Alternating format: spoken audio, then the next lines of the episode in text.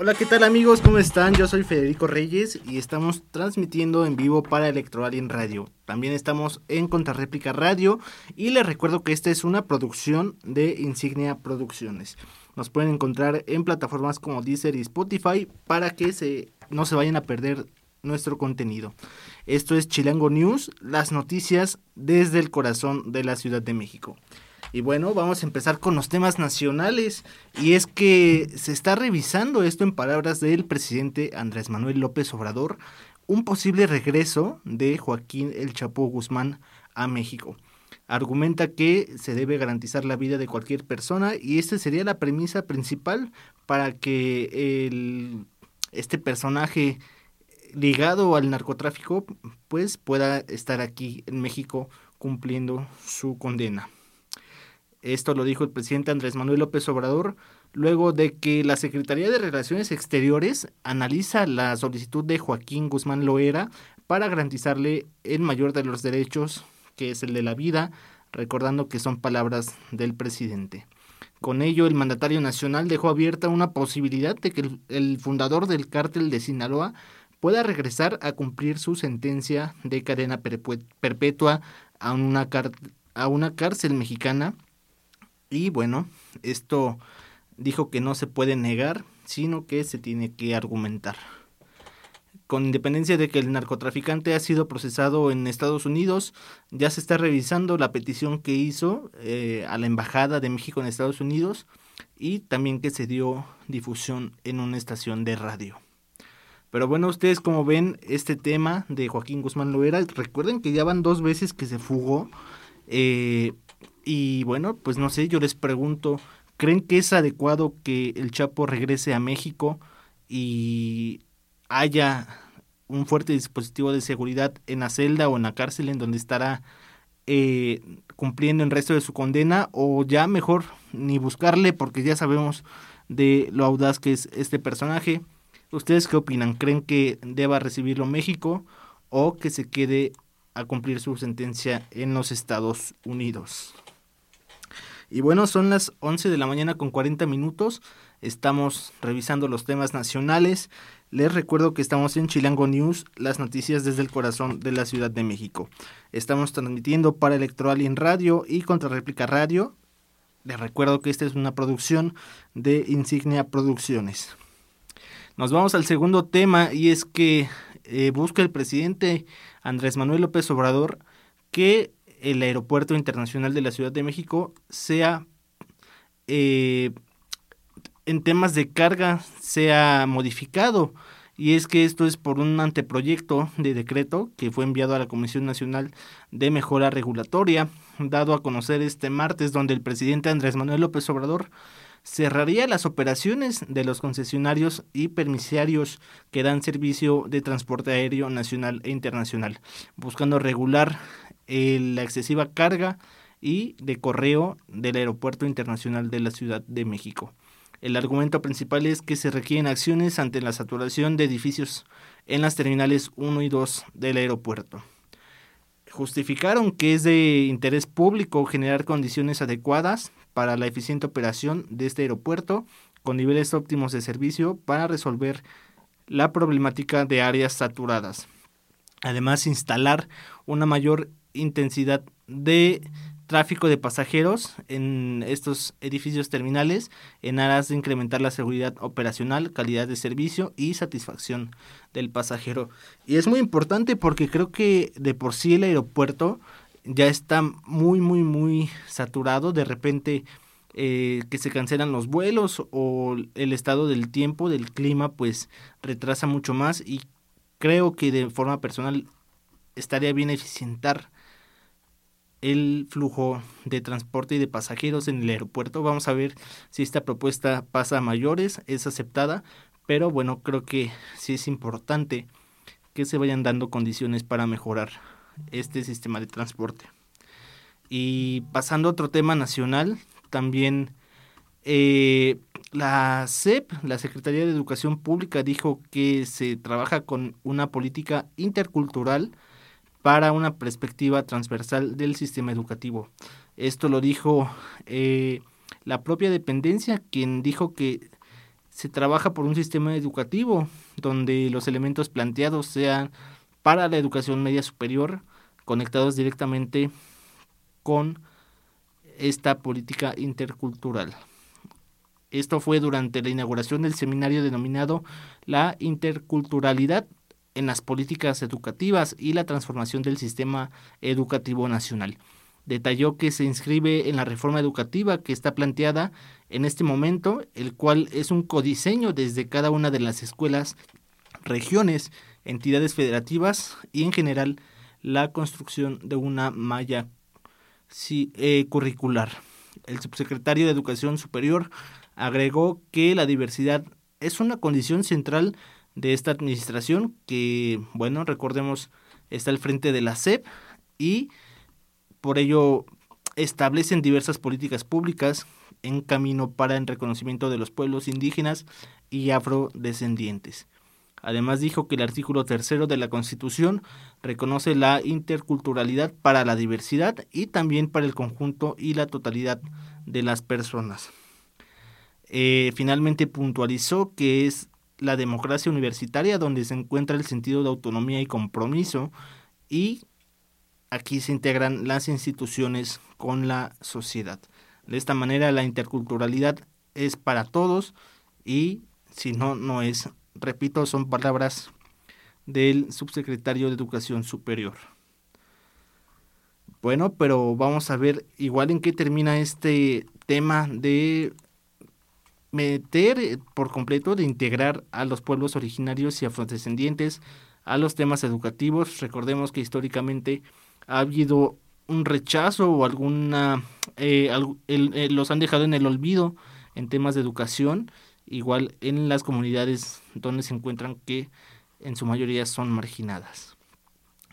Y en temas de COVID-19 ya van dos años de la pandemia y parece que esto aún no se acaba si bien ya no son tan eh, visibles los contagios, sí siguen habiendo casos. Por ello es que la UNAM emitió una serie de recomendaciones ante, ante el aumento de casos de COVID-19 en esta que es considerada la sexta ola. Y es que durante noviembre y diciembre del año pasado, 2022, se observó en nuestro país un aumento de casos de infecciones respiratorias entre las que se incluyó el COVID-19, la influenza y la neumonía. Y esta llamada sexta ola epidémica de COVID-19 eh, tuvo un, un, comportamiento similar a las dos olas previas, es decir, la cuarta y la quinta, por la variante Omicron, pero de menor intensidad. Por ello se dijo que la mayoría de casos confirmados son ambulatorios y la proporción de casos que requieren hospitalización es muy baja, así como el número de defunciones por COVID-19. Por ello, la UNAM recomienda cuatro puntos que a continuación voy a enumerar. El primero es mantener el uso correcto del cubrebocas al estar en lugares cerrados, especialmente en aquellos donde no haya una adecuada ventilación y se comparta el espacio con otras personas.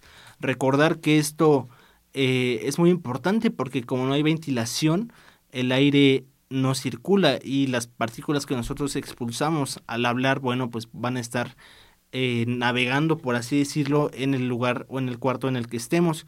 Y el uso del ventilador eh, no favorece la circulación de estas partículas que podrían causarnos una infección respiratoria, ya que no tienen a dónde circular. Por ello es que se recomienda siempre abrir ventanas y puertas para que fluya el aire a la calle.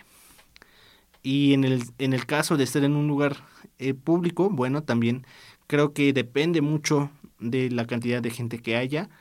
Eh, si es un espacio público y a lo mejor estamos nosotros solitos, podría ser pertinente quitarnos el cubrebocas, pero yo de forma personal lo sigo utilizando en todo momento.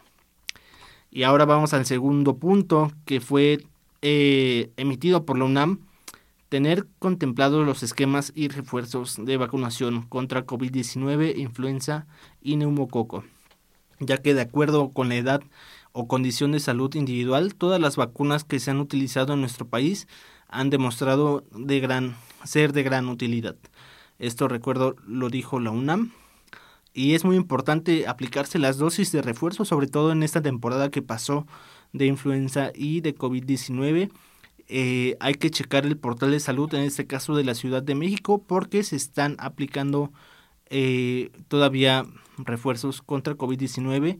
Habrá que ver cuáles son las características que se piden a los pacientes y las, la cantidad de vacunas que ya se hayan puesto. Ahora vamos al tercer lugar que tiene mucho que ver con el primero y es procurar la ventilación de los lugares cerrados en donde se lleven a cabo actividades y específicamente la UNAM recomienda abrir puertas y ventanas y tener una adecuada higiene de mano. Recordemos lavarnos las, las manos con agua y jabón y por qué no también desinfectarnos con alcohol o gel antibacterial, sobre todo para comer antes y después, que creo que ahí es el momento en el que va directamente la mano a la boca y bueno, pues ya saludamos a otras personas, ya estuvimos en el transporte público, agarramos monedas, estuvimos manejando dinero y creo que sí es muy importante que al llegar a casa, bueno, eh, nos lavemos las manos porque ahí es un espacio de, nosotros, es un espacio íntimo en el que prácticamente nadie toca nuestras cosas y si nosotros llevamos las bacterias que hay de fuera a nuestros cuartos, bueno, pues podemos ahí tener un foco de infección contra COVID-19. El cuarto punto que recomienda la UNAM para evitar un contagio de COVID-19 es que si hay una presencia de síntomas de la enfermedad de coronavirus, en temas para respirar, eh, hay que extremar precauciones para prevenir contagios, por ello es que uno mismo tiene que tener conciencia y no acudir a los sitios de trabajo o estudio, eventos culturales, deportivos, sociales o de viaje. Tampoco recomienda al UNAM automedicarse y siempre buscar atención médica, así como vigilar la evolución del virus para identificar oportunamente cualquier complicación. Les recuerdo que yo soy Federico Reyes y que estamos transmitiendo el para Electoral en radio y contra réplica radio. Esta es una producción de Insignia Producciones y nos pueden encontrar en plataformas digitales como Deezer o Spotify. Este programa lleva por nombre Chilango News y son las noticias desde el corazón de la Ciudad de México. A continuación justamente vamos a revisar los temas capitalinos. Y es que, bueno, eh, son bastantes los temas. Ayer platicamos mucho del metro, pero también hay cosas que suceden día a día en las calles de nuestra Ciudad de México. Y a continuación vamos a revisar la primera, que es una noticia un poco lamentable, ya que un repartidor de gas falleció tras caer de una azotea aquí en el viaducto. Una persona murió luego de caer desde una azotea, aparentemente mientras realizaba maniobras para repartir gas desde una pipa. Este incidente ocurrió en Sur 75 y Coruña, en la colonia Viaducto Piedad de la alcaldía Iztacalco. Y bueno, la persona cayó de una altura aproximada de 8 metros. Aparentemente el trabajador fue atendido por cuerpos de emergencia y posteriormente llevado a un hospital donde lamentablemente falleció. Esto con información de la Secretaría de Seguridad Ciudadana y bueno, los, uniformaron, los uniformados eh, dieron a conocer que la persona lesionada abastecía gas y se subió una escalera. Ahí desafortunadamente se resbaló y cayó al suelo. Aparentemente el chofer de la pipa fue quien eh, habría dado, se habría dado a la fuga y abandonado el vehículo. Y bueno, esta pipa repartidora de gas trae la leyenda Gas Chapultepec. Repito, el chofer de la pipa aparentemente de esta repartidora de gas con la leyenda Gas Chapultepec se fugó y dejó abandonado el vehículo y evidentemente a su compañero. Y bueno, lo importante es que por este incidente ya tuvo conocimiento el Ministerio Público IZC 3 de la alcaldía Iztacalco. Hay que tener mucho cuidado también nosotros, independientemente de que seamos usuarios del sistema de abastecimiento de gas, porque bueno, es un tema muy delicado de por sí. Eh, tratar con temas de gas y bueno, también los temas de protección civil. Eh, hay que brindarles creo que las facilidades a, los trabajadores para que puedan realizar su trabajo cómodos, obviamente, y siempre procurando tener nosotros en resguardo nuestros eh, nuestros lugares eh, para que ellos accedan a nuestra toma de gas. Y bueno, vamos a otro tema muy importante y es que la SEDECO capacita a más de 400 mil personas en colaboración con aliados. Recordar que la Secretaría de Desarrollo Económico tiene una puesta en marcha, una mm, política de apoyo para microempresarios y emprendedores con el cual, bueno, los, los ayudan a tener conocimientos en sistemas de financiamiento, eh, a lo mejor en sistemas para el manejo de su negocio y también en temas de operación. Por ejemplo, el año pasado estuvo muy fuerte lo de la capacitación para sistemas de calentamiento solar para temas de gas, sustituir gas por fotoceldas y también para calentar con ello evidentemente el agua potable y también esto era muy interesante para generar energía en vez de de estar conectados directamente a la luz, bueno, pues es a través de fotoceldas y déjenme comentarles que es muy interesante los ahorros que se pueden dar a través de estos sistemas de fotoceldas en temas de gas y de electricidad.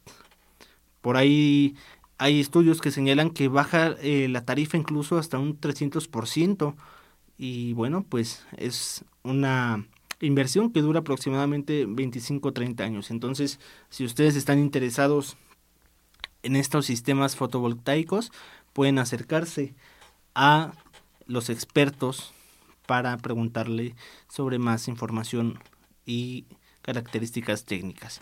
Pero volviendo al tema de la SEDECO, eh, junto al Fondo para el Desarrollo Social, se capacitaron de diciembre de 2018 a diciembre del 2022 a más de 424.369 personas y aparte se entregaron 100 constancias de colaboración a sus aliados estratégicos, entre los que se encuentran asociaciones, incubadoras, empresas e instituciones de gobierno. Las autoridades de la SEDECO dijeron que se trata de una cifra histórica en materia de capacitación, ya que el número de beneficiarios equivale a llenar al Estadio Azteca, escuchen bien, cinco veces. Y esta situación ha contribuido a profesionalizar y darle más longevidad a las unidades económicas de la Ciudad de México. Y bueno, también invitó a la ciudadanía a visitar las redes sociales, específicamente de la SEDECO en YouTube, donde se encuentran grabados diversos cursos que se pueden consultar de manera gratuita, repito, para las personas que tienen comercios o que quieren emprender, acérquense a la SEDECO porque ahí pueden aprender de algunas cosillas en sus talleres y cursos. Y bueno, eh, vamos a la Ciudad de México, pero en temas culturales y de cine. Si a ustedes les gusta el cine, esta información les va a gustar bastante. Y es que Claudia Sheinbaum anunció que se construirá una nueva sede de la Cineteca Nacional, ¿se imaginan? De por sí está muy increíble eh, la sede que está ahorita. Digo, para ir a dominguear, ir a pasear. Y si no nos gusta el cine, bueno, nos podemos quedar afuera en el jardincito. Pero en esta ocasión, la Cineteca Nacional de la Ciudad de México eh, hay que recordar que abrió por primera vez sus puertas el 17 de enero de 1974 y se proyectó la película El compadre Mendoza que fue realizada en 1933. Esta fue una creación de Fernando Fuentes y ahora el espacio cultural con sede de encuentros y testigos de historias de los miles que se disfrutan en su existencia. Estamos hablando de las películas, es para mí una bóveda de recuerdos, de verdad, la Cineteca Nacional, creo que hay mucha cultura ahí, hay, de todo para poder disfrutar y bueno, pues eh, igual disfrutar un momento agradable en familia. Pero bueno, volviendo a la Cineteca Nacional, hay que recordar que ha sufrido diferentes modificaciones. Y bueno, esta fue la parte esencial del fomento de la de del fomento para buscar una nueva sede de la Cineteca Nacional. Y bueno, este espacio cultural eh, está de aniversario y bueno, también le dedicaron las autoridades incluso una, una, una canción de, de, ¿cómo podríamos decirlo? De cumpleaños, las mañanitas, por el 49 aniversario de la Cineteca. Y después de 40 años de este espacio tendrá su segunda sede, ya que las antiguas instalaciones en la ensambladora militar, bueno, un predio donado por la Secretaría de la Defensa Nacional, se lleva a cabo la construcción de un nuevo recinto para el séptimo arte. Esta obra, bueno, pues es parte de un proyecto del gobierno federal que se llama Chapultepec Naturaleza y Vida y se construyen en las instalaciones de la antigua ensambladora militar. Vamos a ver cuándo estará inaugurada y pues para irnos a, divertir todo un día a Chapultepec. De por sí está el zoológico, las cantidades de museos que hay por allá, también se añade evidentemente esta cineteca y bueno, vamos a, a ver qué pasa en Chapultepec, porque de verdad que creo que ahí es un domingo familiar y no solamente un domingo, ¿eh? yo creo que nos podemos agarrar todo el fin de semana y estar ahí en Chapultepec disfrutando. Pero esta es la información de acá de la Ciudad de México. Y bueno, pues ya para terminar, no podemos dejar de lado el metro. Y bueno, pues es que recuerdan que hay un proyecto que se llama Metro Energía. Bueno, pues se encuentra en la etapa de desarrollo. Y así fue como el gobierno capitalino anunció que inició ya las pruebas del proyecto Metro Energía donde la subestación eléctrica de alta tensión abastecerá a las líneas 1, 2 y 3 del metro. Al respecto, la jefa de gobierno Claudia Sheinbaum se pronunció eh, sobre este tema y aseguró que al finalizar su administración dejará un mejor metro del que recibió. Aparte, el director del metro, Guillermo Calderón, dijo que el proyecto en el que participó también la Comisión Federal de Electricidad se tuvo una inversión de 4.500 millones de pesos y ya está en su tercera etapa, la cual consiste en la alimentación de energía de la línea 1, la renovación de las 17 subestaciones de rectificación y por supuesto también la puesta en marcha para la línea 1, 2 y 3. Por ahora este proyecto se encuentra en una fase de capacitación de el personal del metro y referente a la operación, eh, el proceso es de forma paulatina y tiene que ser muy cuidadoso para ir aumentando cada uno de los 71 circuitos hasta llegar a la migración de la vieja subestación a la nueva. Y bueno, por su parte, el titular de la CFE, Manuel Barlet, dijo que las empresas públicas como la, la CFE y el Metro buscan el desarrollo social por ello es que continuará la capacitación para trabajadores de este sistema de transporte colectivo metro. Pero bueno, vamos a ver qué hay eh, de eficiencia en este nuevo proyecto. Recordemos que bueno, los usuarios siempre piden tener tranquilidad y un buen transporte y creo que este proyecto va a beneficiarlos en ese sentido. Esperemos que ya eh, se ponga en marcha lo más pronto posible para que beneficie a todos los usuarios del sistema de transporte colectivo metro. Y ahora vamos a los temas globales. Pero antes les recuerdo que estamos en Chilango News, las noticias desde el corazón de la Ciudad de México. Y también estamos transmitiendo en vivo para Electoral in Radio y Contrarréplica Radio. Les recuerdo que esta es una producción de Insignia Producciones y nos pueden encontrar en plataformas digitales como Deezer o Spotify. Ahora sí vamos a los temas del mundo. Y es que un joven desapareció presuntamente en el Vaticano. Y bueno, este es un tema que ha causado revuelo porque su hermano salió a dar algunas declaraciones, entre las cuales dijo que hay dos personas que podrían estar involucradas y que son muy cercanas al Papa Francisco. ¿Ustedes qué creen? Es un tema muy fuerte y bueno, pues igual hay que verlo con mucha objetividad y también como siempre investigar antes de dar una información errónea. Pero al menos lo que se tiene de información es que un hombre de nombre eh, Pietro Orlandi, hermano de la joven vaticana desaparecida hace 40 años, Emanuela Orlandi pidió eh, al Papa Francisco que se reabran las investigaciones de este caso, el cual es uno de los grandes misterios de Italia y me parece que también de todo el mundo. Y dijo que tiene pruebas de que hay dos personas muy cercanas al sumo pontífice inmiscuidas. Espero que su posición y decisión sea verdaderamente tomada con la voluntad, honestidad y transparencia para llegar al final, dijo este hombre en la Asociación de Prensa Extranjera en Roma. Orlandi era una eh, chica vaticana, ciudadana vaticana, y su padre era empleado de la Santa Sede. Ella desapareció el 22 de junio de 1983, cuando tenía 15 años, y volvía a su casa de sus clases de música en Roma. Desde ahí, bueno, pues ya no se tuvo rastro de ella y luego, eh, pues siguieron los años y este suceso nunca se resolvió. Y el pasado 9 de enero, el promotor de justicia vaticano, que es eh, una figura similar al fiscal, reabrió la investigación sobre este tema, muy popularizado por el documental Netflix, en el que, bueno, se llama The Vatican Girl, la chica del Vaticano, en donde participa eh, justamente su hermano que está dando todas estas declaraciones. Y bueno, pues eh, dijo que entre las nuevas pruebas que tiene, se habló de la captura de pantalla de una conversación por WhatsApp entre personas muy próximas al Papa Francisco, que no se reveló su nombre.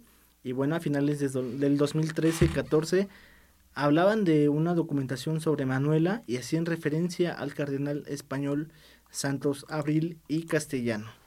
Dijeron que, eh, bueno, eh, en ese sentido se dirigieron al Papa Francisco para hablarle de estas nuevas pruebas que se encontraron y el pontífice, eh, bueno, pues espera que, que se actúe con transparencia y honestidad para investigar este caso.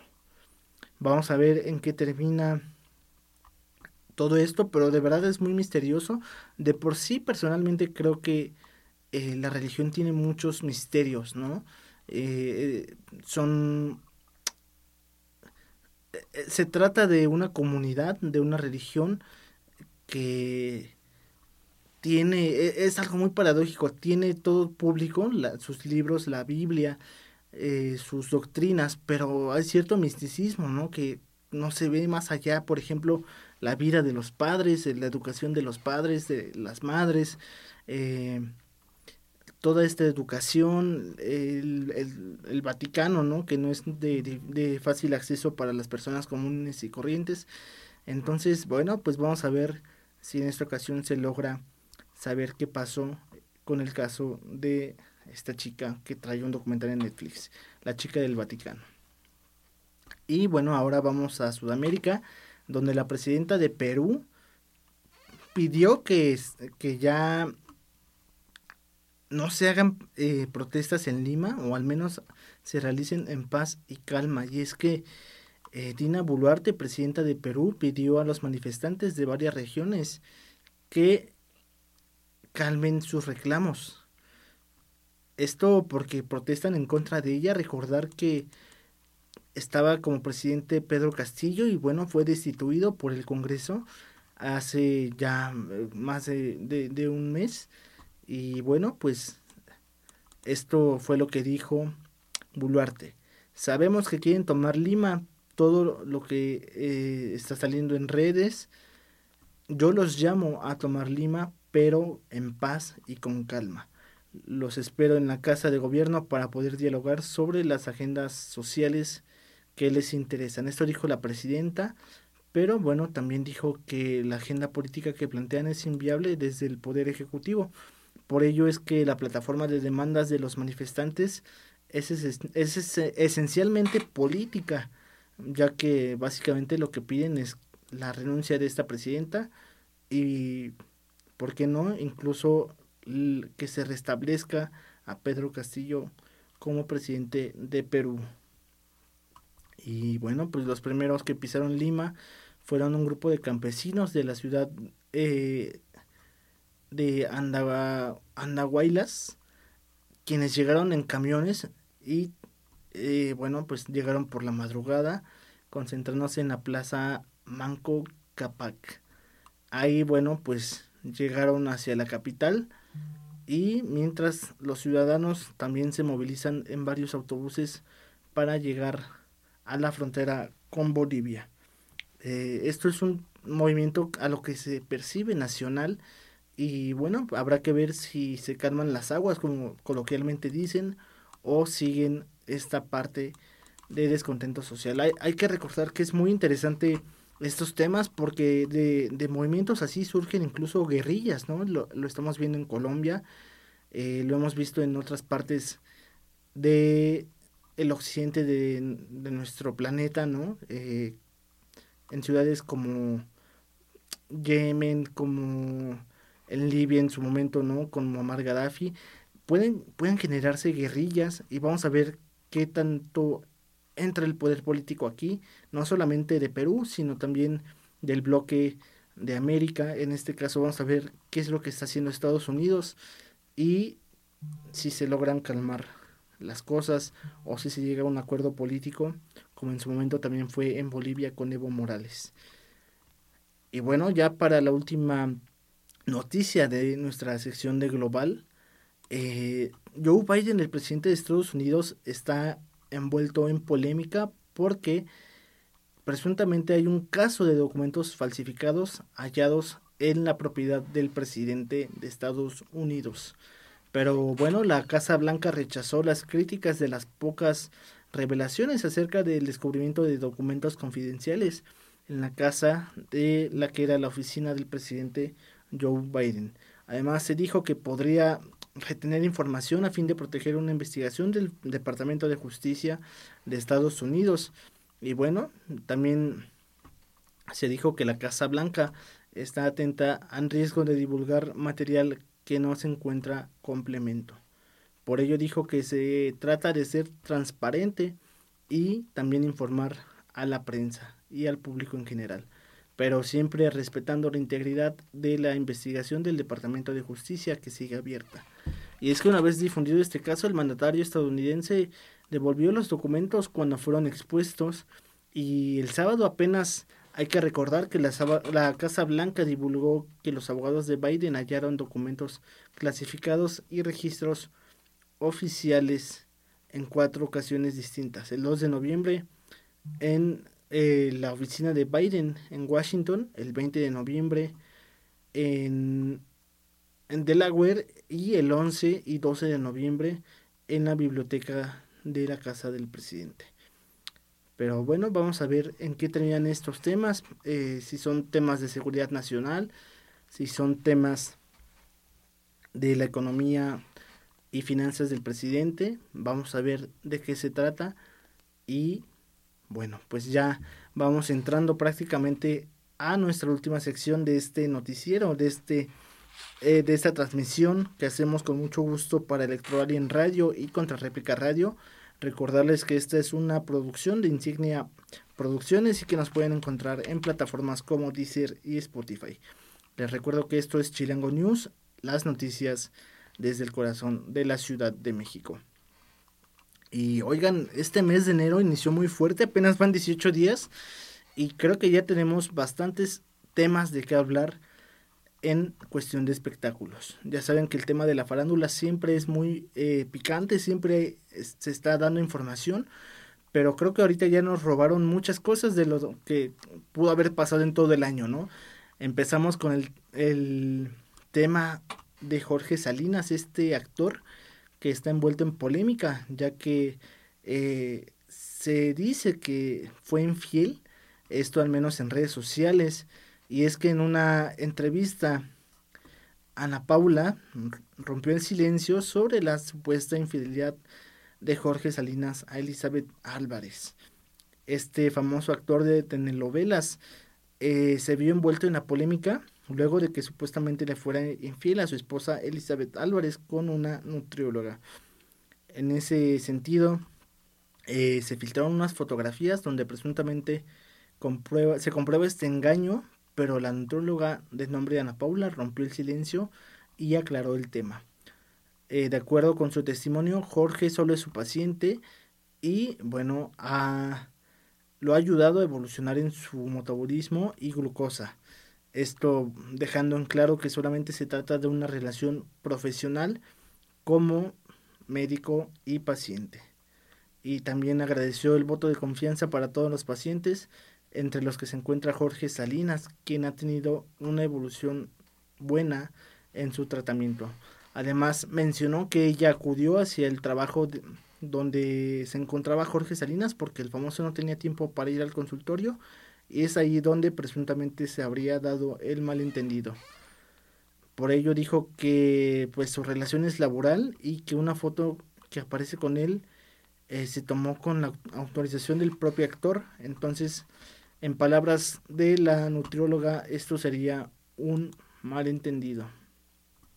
Y bueno, otro tema que estuvo muy fuerte fue el de Babo de Cártel de Santa, quien publicó un video explícito en la plataforma de OnlyFans. Hay que recordar que en esta plataforma usualmente hay contenido explícito, en este caso para personas mayores de 18 años de edad, donde, bueno, se incluyen temas eh, de sexualidad en este caso. Y bueno, el vocalista de Cártel de Santa se volvió tendencia en redes sociales luego de que se filtrara un video eh, de su cuenta de OnlyFans con contenido íntimo. Debido a esta situación, los memes eh, se hicieron presentes y toda la mañana de este 17 de enero, el rapero de nombre Babo, bueno, pues también reaccionó al respecto.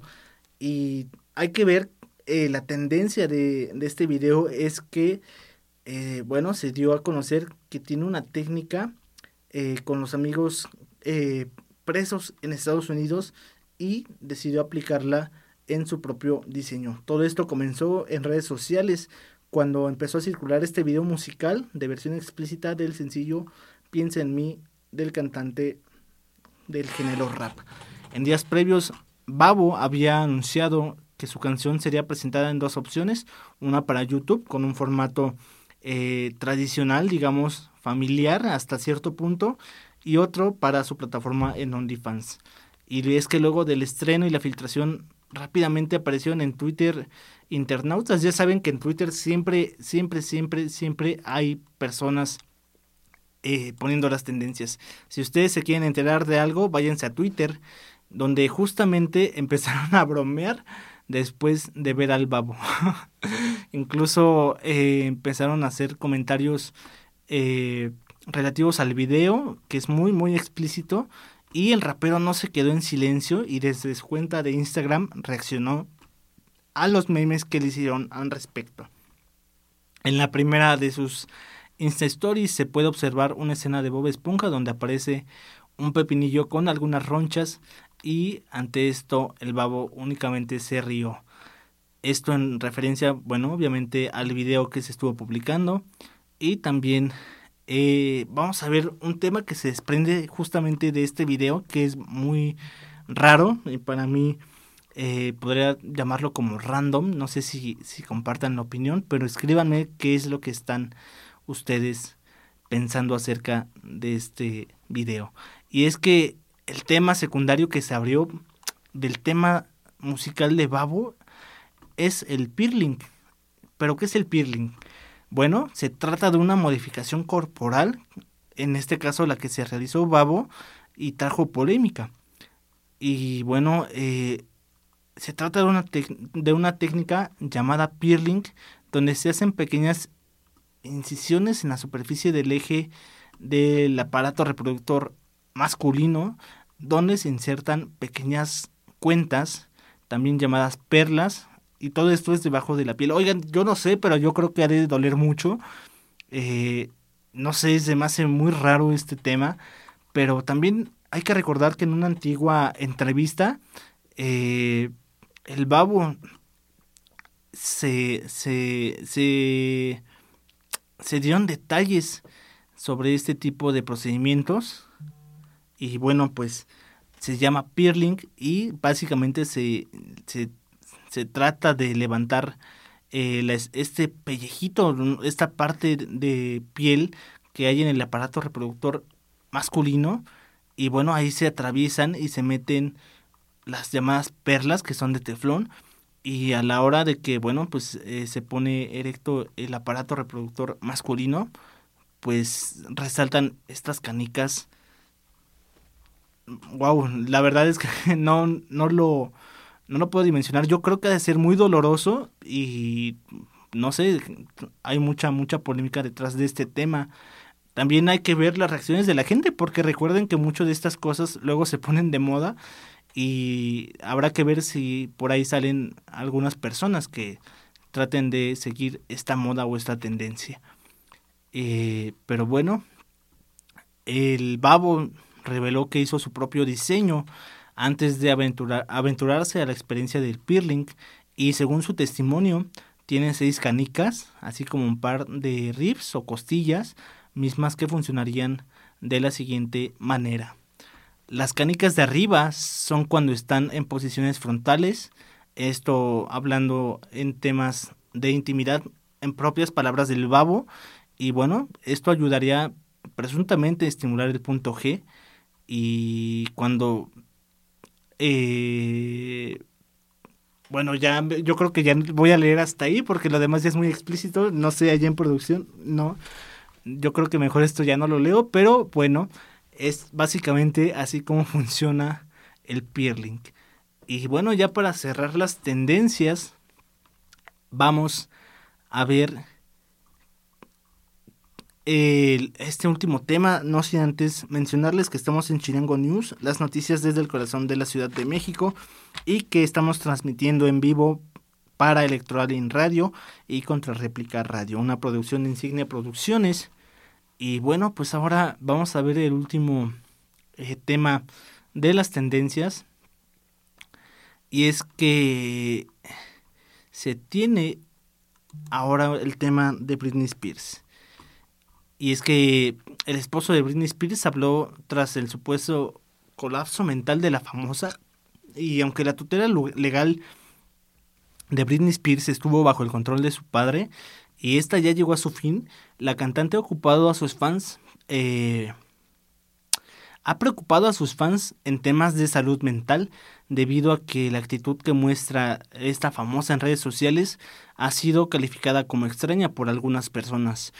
Eh, la polémica surge cuando hay una escena que protagonizó en un restaurante en donde se le habría eh, surgido, le habría surgido un supuesto colapso mental, por lo que su esposo no dudó en salir a defenderla. Y es que en días pasados, Britney Spears acudió al restaurante Joe, Joe eh, en California, donde estuvo acompañada por su esposo. Y bueno, pues todo parecía ir muy bien. Eh, los dos comensales estaban ahí comiendo. Pero este empezó pues yo creo que el acoso de, de los comensales y la insistencia por grabarla. Creo que es algo que le pasa a todos eh, los actores, los cantantes, las personas famosas. Creo que es algo que viven mucho en su día a día. Y bueno, en este caso, eh, estas acciones habrían provocado que Britney Spears sufriera un ataque de nervios en donde según los presentes se portó como maníaca, esto en palabras de, de los comensales que estuvieron presentes y habría empezado a gritar cosas sin sentido. Y también por ahí se dice que es hasta en otro idioma. Pero bueno, en medio de este supuesto colapso mental, compararon eh, esta acción con una parecida en 2007 y bueno, fue llevada en ese entonces a un centro de rehabilitación. Además dijeron que bueno, esta escena que hizo con su esposo, lo habría eh, molestado y por ello habría salido del lugar y en el clip no se lo observa junto a ella a la mesa por este escándalo, no sé cómo llamarlo, por esta escena.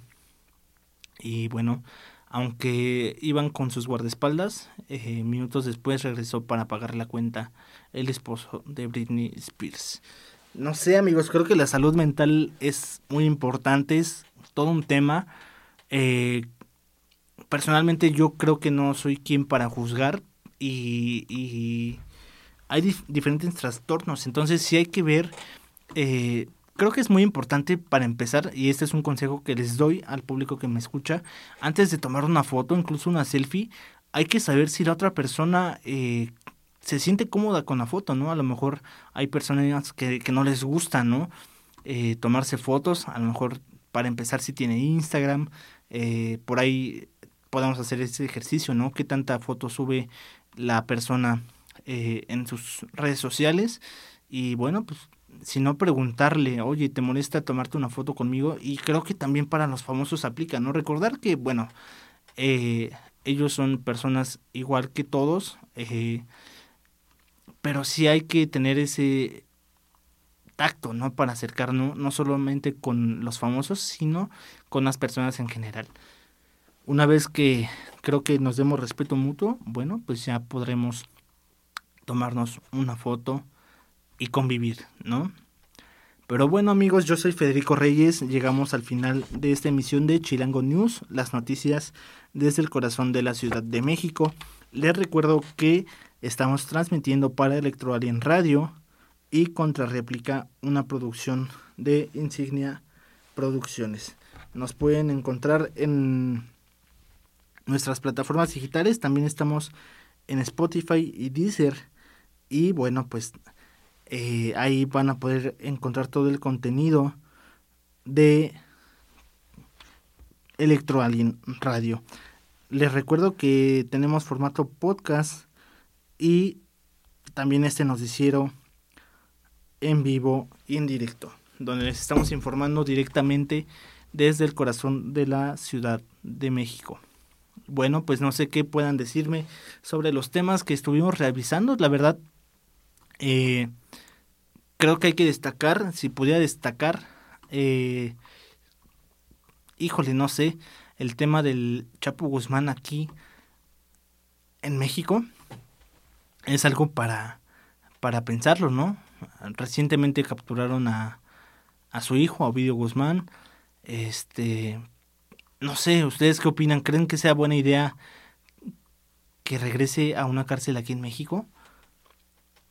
¿Qué opinan? ¿Ustedes creen que sí haya ya ahora mismo las adecuaciones en los penales? A lo mejor hay una nueva estrategia. ¿De qué se trata esta posible llegada del Chapo Guzmán a México? Y bueno, en temas de la ciudad, evidentemente creo que es eh, la, la apertura de, del proyecto Metro Energía. ¿Creen que con esto ya haya un buen sistema de transporte en el metro, que la gente ya esté confiada, que ya no haya altas y bajas en las tensiones, que vayan a una buena velocidad, que haya condiciones para que opere el metro. ¿Creen que esto lo beneficie? Eh, ¿O qué opinan para que sea un proyecto eficiente? Y bueno, en el mundo también con lo que me quedo es con el tema del Vaticano. Es muy interesante de por sí. Yo les comentaba hace rato el tema de la iglesia y de las religiones en general. Es todo un tabú. Eh, no sé quién administra, eh, quién, regula las actividades de la iglesia. Por ejemplo, se le han puesto a pensar. Eh, porque hay cosas, por ejemplo, que tienen, digamos que cierto fuero, ¿no? Este, pero hay que recordar básicamente la ley iglesias, ¿no? Y todo esto que se desarrolló, la, la guerra cristera aquí en México, donde algunos, pues en nombre de, de la religión, empezaron a, hacer una serie de, de guerrillas, de batallas aquí en nuestro país. Y bueno, pues también no sé si la religión sea universal. ¿Ustedes creen que sea universal o también se adecua a cada región y a cada país, ¿no? Por ejemplo, nosotros aquí tenemos a la Virgen de Guadalupe.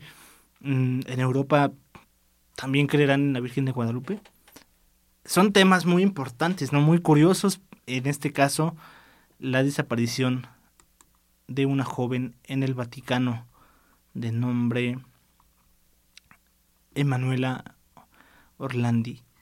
Y bueno, pues en el tema de tendencias, yo me quedaría justamente con, con ese tema de, del babo de Cártel de Santa. ¿Creen que la música es una forma de expresarse? Pero hasta dónde está bien, hasta dónde está mal, hay un límite, es eh, cuestión de gustos, gustos musicales, a lo mejor, no sé, se satisfacen otro tipo de, de necesidades, a lo mejor ya visuales, no lo sé. Eh, ¿Ustedes qué opinan? ¿Por qué, ¿Por qué se grabaría este video? ¿Cómo lo explicarían? ¿Cuál es el motivo? ¿Cuál es el fundamento de, un video así? Y sobre todo de, de, de esta parte del peerling, ¿no? ¿Ustedes se harían esta... ¿Cómo llamarlo? Esta modificación al cuerpo del peerling. ¿Lo harían? No sé, ¿conocen a alguien que se lo haya hecho? Sí, sí, eh, cuéntenos sus experiencias. Nos pueden escribir en arroba historias de ciudad TV en Facebook e Instagram y nosotros con total confidencialidad les daremos seguimiento y bueno, pueden estar seguros que vamos a proteger su información y no vamos, sobre todo vamos a a proteger su privacidad, pero sí es un tema muy interesante. De verdad, cuéntenos, ¿ustedes lo harían o, lo han hecho o lo intentarían? No sé, conocen a alguien. Está muy, muy interesante este tema. Pero bueno, eh, básicamente estos son los temas que yo destacaría de, de este noticiero. Más allá de, de los memes del el babo del cártel del Santa, eh, que si no nos han visto y, dependiendo, ¿no? También del humor que tengan, bueno, pues váyanse a Twitter a verlos, infórmense, créense una opinión, eh, tengan contexto suficiente de este tema y bueno, ya para tener una opinión o un juicio al respecto. Pero bueno, eh, ahora sí llegamos al final de esta emisión. Les recuerdo que estamos transmitiendo para Electoral y en Radio y Contra Réplica Radio y que esta es una producción de Insignia Producciones. Nos pueden encontrar en Deezer, Spotify y iHeartRadio como Electroalien Radio. Esto fue Chilango News. Yo soy Federico Reyes y les compartí las noticias desde el corazón de la Ciudad de México. Nos estamos viendo el día de mañana.